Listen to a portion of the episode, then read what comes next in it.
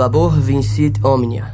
Em português, o trabalho conquista todas as coisas. Esse é o lema de um dos maiores estados dos Estados Unidos da América. Estamos falando de Oklahoma, onde também é o palco do caso de hoje, mais especificamente no condado de Latimer. No dia 17 de outubro de 2009, alguns caçadores encontraram uma caminhonete abandonada ao noroeste da cidade de Red Oak. Inicialmente, eles não acharam nada de anormal. Embora não seja comum abandonar veículos por aí, não havia nada com o que se preocupar. No entanto, ao se aproximarem, notaram que havia um cachorro visivelmente abandonado dentro da caminhonete. Eles decidiram chamar a polícia, que deduziu que o veículo provavelmente tenha sido roubado e abandonado por algum criminoso.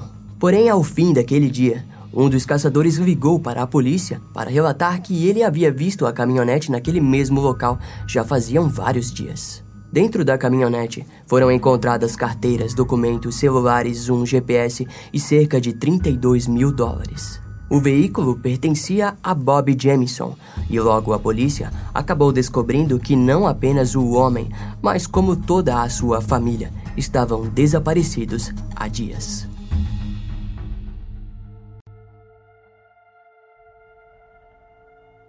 A polícia do condado de Latimer achou toda aquela situação um tanto quanto estranha.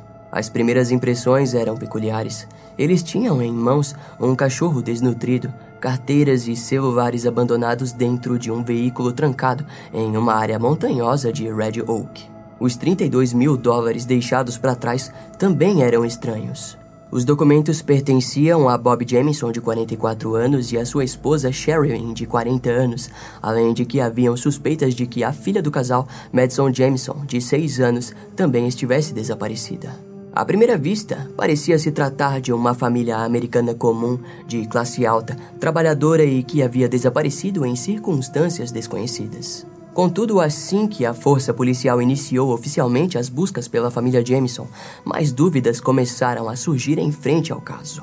No dia seguinte, as buscas se iniciaram sob a liderança do xerife do condado, Israel Belchamp. O xerife ordenou uma operação enorme e não poupou recursos nas buscas pela família. A operação contou com mais de 400 voluntários, 16 equipes de cães farejadores e um drone, contando ainda com oficiais montados a cavalo, usando quadriciclos e a pé. Durante as buscas, os cães logo encontraram algo em uma torre de água próxima, que foi imediatamente drenada, mas nenhuma evidência ou pista concreta foi encontrada no local. Aquilo soou estranho para todos, afinal, teriam os cães falhado? De qualquer forma, as investigações em campo continuavam enquanto outra equipe de detetives investigava quem eram os Jamisons.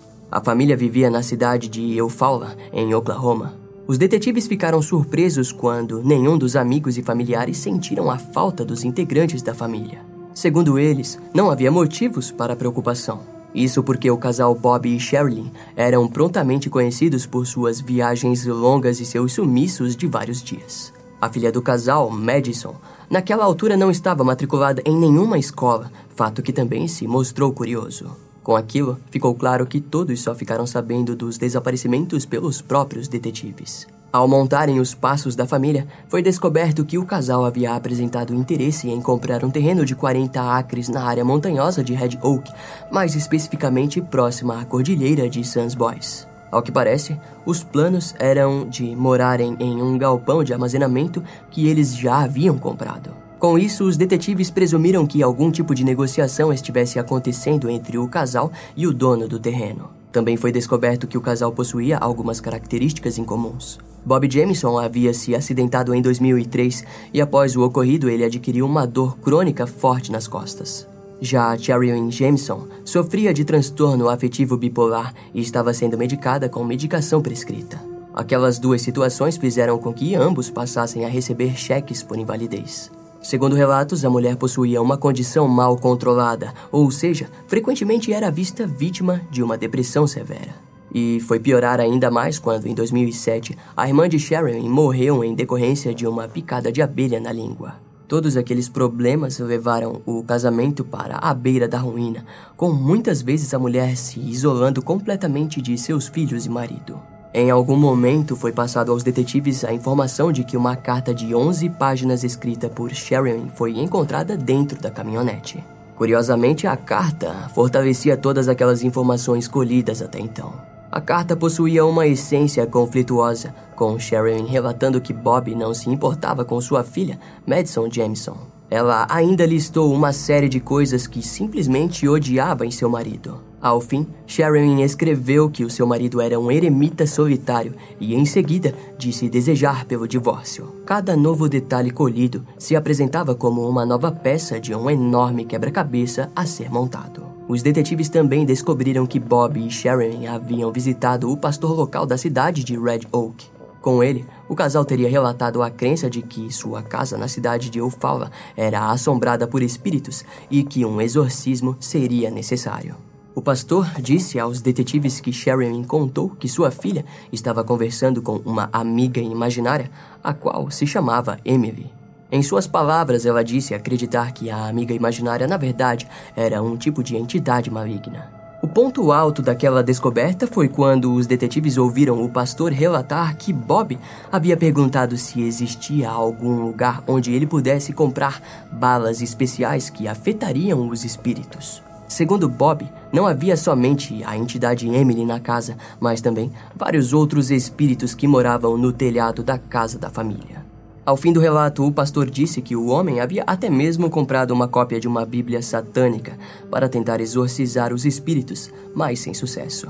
De início, aquela história soou mais do que estranha para os detetives. Contudo, ela se fortificou quando uma amiga de Sharon foi ouvida. A mulher relatou que participou de algumas sessões espíritas com Sharon e disse que ela parecia levar muito mais a sério do que ela. Na casa dos Jameson, em Eufala, os detetives encontraram um container repleto de grafites escritos por Sharon. Ao que parece, os grafites eram sobre os gatos do casal que estavam sendo envenenados. Com base nas informações que haviam colhido, a mulher acreditava que alguém do bairro estava envenenando os gatos da família de propósito. A melhor amiga de Sharon, Nikki Chenode, contou à polícia que, entre aspas, aquela casa era assombrada. Não quero parecer maluca, mas sempre que ia, sentia uma presença horrível. Saía me sentindo muito deprimida. Outros amigos concordaram com a história e compartilharam experiências parecidas com as de Nick. Após toda aquela história, os detetives precisaram voltar para os aspectos mais físicos de todo o caso. Dessa maneira, descobriram que em julho de 2009, alguns meses antes do desaparecimento, o ex-marido de Sharon assumiu a custódia do seu filho. Na audiência de custódia, Colton, de 12 anos, disse ao tribunal que tinha preferência em morar com seu pai. O motivo daquilo era o de que sua mãe parecia muitas vezes deprimida e que em outros momentos agia de maneira estranha. O garoto foi então localizado e ouvido. Colton relatou ter visto sua mãe duas semanas antes do desaparecimento e alegou que ela não havia mencionado em nenhum momento seus planos de se mudar para a tal área montanhosa perto da cordilheira de São Bois. Outra informação descoberta é que em setembro de 2009 Sharon havia sido hospitalizada após uma tentativa fracassada de suicídio. Após todas essas inúmeras informações coletadas, os detetives precisaram olhar para a situação como um todo novamente. Eles concluíram que o veículo apresentava claras condições de funcionamento, pois ainda havia combustível e, sem dúvida, não havia sofrido nenhum acidente. Nenhum sinal de luta foi encontrado no veículo e no local, e a ausência de sangue também excluía a possibilidade de uma briga. O ponto que chamava a atenção era de que ao redor da caminhonete havia um pouco de lixo jogado, como se eles estivessem parados lá por alguns minutos antes de desaparecerem. Foram meses de investigações sendo conduzidas pelo departamento do xerife do condado de Latimer e com a ajuda de alguns agentes enviados pelo FBI. Pistas foram encontradas e possíveis suspeitos questionados, mas não importava a direção em que seguiam, todas resultavam em nada. Entre aspas, muitos investigadores adorariam ter tantas pistas quanto nós. O problema é que elas apontam em várias direções diferentes disse o xerife em relação ao envolvimento do FBI. Em uma das imagens coletadas do vídeo da câmera de segurança da casa dos Jameson, o casal é visto andando de um lado para o outro por pelo menos 20 vezes. Em algumas cenas, eles permanecem parados e olhando para o vazio. Aquele tipo de comportamento sugeria o uso de drogas, e unido ao fato de que a família estava à beira do colapso, as filmagens ficavam ainda mais densas e sinistras. À vista daquilo, para os detetives só sobrou analisarem e concluírem os passos finais que a família deu antes do desaparecimento. Ao se aproximarem do arquivamento do caso, ficou concluído que os Jamesons haviam visitado o sócio e responsável pelo terreno, e quando a reunião acabou, a família estacionou pelos arredores montanhosos de Red Oak. Após saírem do carro, a família seguiu em uma caminhada por pelo menos 15 minutos e depois, com a ajuda do GPS, eles procuraram outro lugar tranquilo em que pudessem ficar, mais precisamente próximo à cordilheira de Sans Bois. Dessa maneira, chegaram até o local desejado e deixaram o veículo trancado no meio da pista de terra para, em seguida, simplesmente desaparecerem de alguma forma. Além do desaparecimento, o que também intrigava os investigadores eram os 32 mil dólares em dinheiro no banco do motorista. Teria o dinheiro sido destinado para a compra da propriedade ou estaria o casal Bob e Sherilyn Jameson envolvidos com algo mais sinistro e obscuro? Eram os tipos de perguntas que seriam engavetadas junto ao monte de folhas do caso e que aos poucos seriam esquecidas.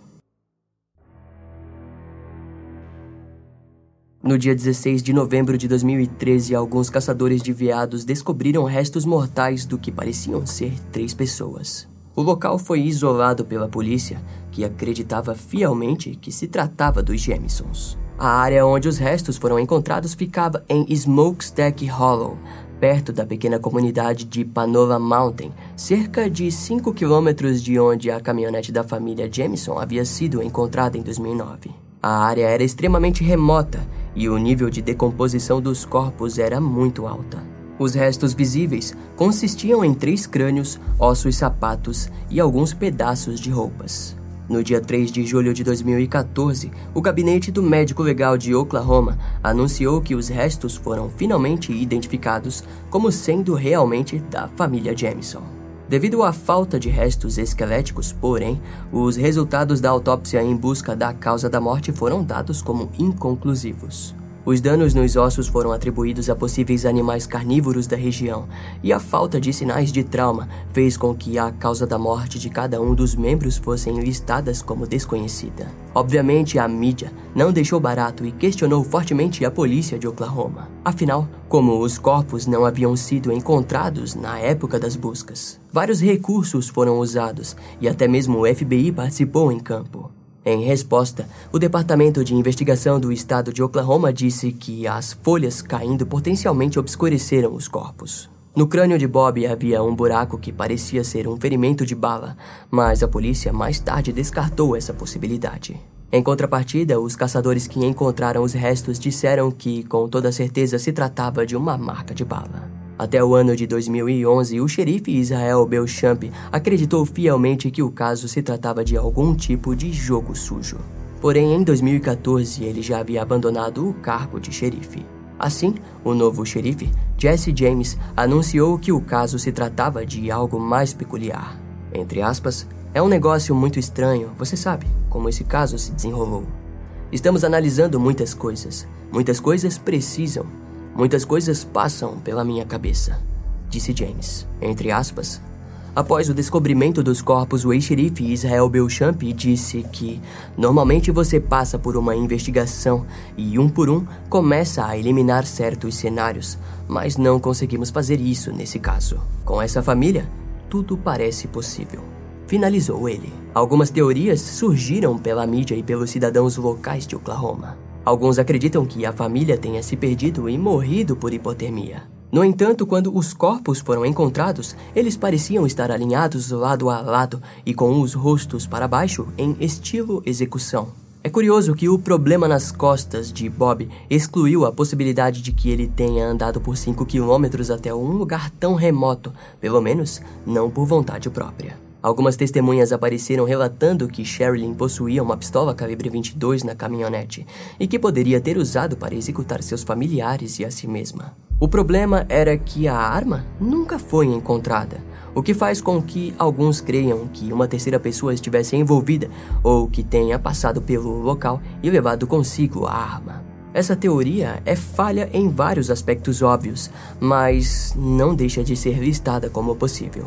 Os detetives envolvidos no caso nunca deixaram de tratar que poderia ter sido algum tipo de negócio de drogas que deu errado. Ambas as áreas onde a família Jameson morava em Oklahoma e para onde desejavam se mudar eram bem conhecidas por suas atividades com drogas. Isso inclui laboratórios de metanfetamina, e, ao que conta os familiares, Bob teria denunciado algum tempo antes de desaparecer alguém na área local que supostamente administrava um desses laboratórios.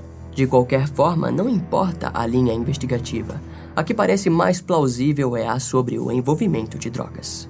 Nas filmagens encontradas na câmera de segurança da casa do casal, eles se mostravam com comportamentos bem estranhos. A teoria que segue para alguns é a de que eles sabiam demais. Mas se realmente foram mortos por traficantes, por que não levaram os objetos de valor do casal? Teóricos dizem que foi exatamente para evitar responder a essa mesma questão, fazendo assim que o caso permanecesse sem uma resposta concreta. No entanto, é fato que nenhuma droga foi encontrada na residência da família e a única evidência é a filmagem da câmera que por si só não é forte o bastante.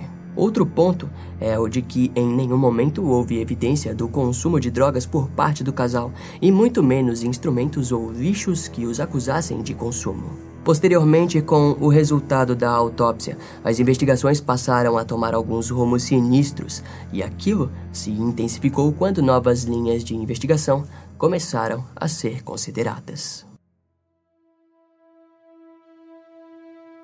Naturalmente, a teoria do assassinato da família Jameson ganhou força entre os policiais locais. Por questões narrativas, não citamos uma das descobertas iniciais dos detetives durante o ano de 2009. A descoberta gira em torno do pai de Bob Jameson. Segundo as informações coletadas, a família havia entrado em uma ordem de proteção contra Bob Dean Jameson, alegando que ele havia ameaçado matá-los por causa de alguns negócios mal resolvidos. A ordem de proteção havia sido arquivada em 2009 e nela, Bob alegou que o seu pai havia tentado o atropelar intencionalmente com o seu carro no dia 1 de novembro de 2008. Nos documentos, Bob relatou que Bob Dean Jameson é um homem muito perigoso que pensa estar acima da lei. O homem também citou o envolvimento do seu pai com coisas como gangues, metanfetamina e prostitutas. Ao longo da vida de Bob, ele e seu pai tiveram diversas rixas. Em uma delas, o homem acusou o pai de renegar um acordo que lhe dava metade dos lucros da venda de um posto de gasolina que os dois possuíam. O pai até mesmo fazia com que Bob muitas vezes trabalhasse no local como empregado. Em resposta, Bob Dean ameaçou seu filho, nora e neta. Ainda houve rumores que Bob Dean Jamison tinha conexões com a máfia mexicana. Contudo, o homem acabou morrendo dois meses depois do desaparecimento da família do seu filho, aos 64 anos. Jack Jamison, tio de Bob, disse à polícia que Bob Dean estava em um hospital ou em uma casa de repouso no momento do desaparecimento. Jack também deixou claro que o velho era um homem perturbado, mas incapaz de realmente matar uma pessoa. Sem dúvidas que com o descobrimento dos corpos, Bob Dean Jameson voltou à lista de suspeitos em 2013. Mas, segundo os detetives, o álibi do homem era sólido o bastante para descartá-lo da lista. Vale ressaltar que sua neta, Madison Jameson, era a única nomeada no testamento escrito por Bob Dean no dia 27 de outubro de 2008. Esse ponto também fez com que ele fosse ainda menos improvável como o autor do crime contra a família. Afinal, de certa forma, ele parecia amar a sua neta de seis anos. Outro suspeito que chamou a atenção dos detetives em 2014 foi Kenneth Bellows. Os detetives descobriram que, em agosto de 2009, Kenneth descobriu que sua amiga, Sharon Jameson, possuía heranças nativas americanas, fazendo com que suas tendências supremacistas brancas ficassem em evidência. Os dois acabaram discutindo na casa da mulher, que acabou sacando sua pistola calibre 22 e atirando na direção dos pés de Kenneth. Depois, a mulher apontou a arma para o seu amigo e o forçou a sair da casa. Porém, o seu álibi era sólido e assim ele foi retirado da lista de suspeitos. As investigações também provaram que o homem não parecia possuir nenhuma conexão com organizações supremacistas brancas ou algo do tipo. Fato que o fez se tornar uma suspeita bem provável. Naquela altura das investigações, os detetives passaram a suspeitar da foto que haviam encontrado no celular de Bob Jamison. Na foto era possível observar Madison na montanha. Contudo, os familiares e amigos compartilharam aos detetives que a foto não havia sido tirada pelo casal. Entre aspas, na foto, Madison está olhando para longe da câmera. Ela parece infeliz e está com os braços cruzados. Se fosse Bob ou Sharon atrás da câmera, ela não teria essa aparência, disse um dos familiares. No entanto, os detetives acreditam que na foto não há como ter certeza se a garotinha parece ou não infeliz. Assim, se tornou impossível usá-la como prova de alguma coisa. Também foi observado que no local onde os corpos foram encontrados havia um destroço abandonado de uma caminhonete. Os moradores locais pareciam usá-la para praticar tiro ao alvo e havia várias escritas ofensivas ou satânicas por toda a lataria velha. De acordo com a melhor amiga de Sharon, Nick Chenode, ela afirmou que a mulher escreveu as mensagens God Love You e Peace vistos na lataria.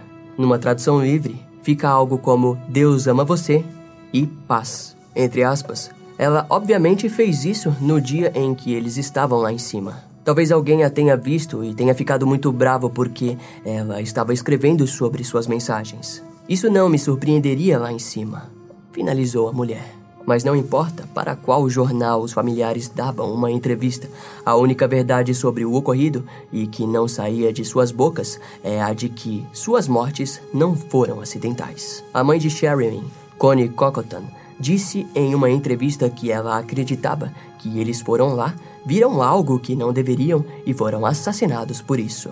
Entre aspas, do jeito que a caminhonete foi deixada, parece que foi forçada a parar por alguém. Todos aqui sabem que há muitas pessoas más naquelas montanhas. É onde bandidos como Jesse James costumavam se esconder. É muito isolado e eu tenho medo de ir até lá, disse Connie. No ano de 2015, Nick Shenod deu início a uma campanha para descobrir o que realmente aconteceu com a família Jameson. Na época, uma mulher anônima entrou em contato com ela. A informante desconhecida disse a Nick que ela fazia parte de um grupo chamado United White Knights e que Bob e Sharon estavam em sua lista de alvos. Frente àquilo, Nick acabou indo sozinha até aquelas montanhas. No local, ela encontrou uma fila de carros estacionados com placas do Texas, mas ao tentar se aproximar da área, ela ouviu alguns tiros e aquilo soou como uma advertência. Entre aspas, eu não me assusto facilmente, mas aquele lugar realmente me assusta. Há algo de errado nisso. Finalizou Nick. No mesmo ano, o ex-xerife Israel Biachamp entrou em contato com Nick e a disse que ele se sente culpado por não ter conseguido encontrar a pequena Madison Jameson. A culpa por não a ter encontrado fez com que ele largasse o cargo de xerife no ano de 2011. Quando trazemos casos aqui no canal, é comum vermos policiais despreparados que muitas vezes acabam com toda a investigação. No entanto, precisamos ser mais justos e entender que sempre haverá uma boa quantidade de policiais que realmente deram tudo de si no caso. É impossível descrevermos o abalo emocional que um caso real pode causar nos oficiais que ficam responsáveis por encontrar as vítimas ou o criminoso. O tempo é um inimigo e sempre será. Não importa para qual caminho as linhas do destino seguem. Se um assassino ficar solto por muito tempo, ou se uma pessoa desaparecer por muito mais tempo, a morte se torna a única e brutal verdade. E infelizmente, ela de alguma forma encontrou a família Jameson em outubro de 2009 em meio a uma paisagem quieta e distante. Esse caso vai ficando por aqui. Eu espero que você tenha gostado. Não esquece de me seguir nas outras redes sociais. Meu Instagram é brian.m com dois M's, e m m e. E não deixe de conhecer o meu canal no YouTube com os episódios mais recentes que irão demorar um pouco mais para vir aqui pro podcast. Eu vou ficando por aqui, até a próxima e tchau.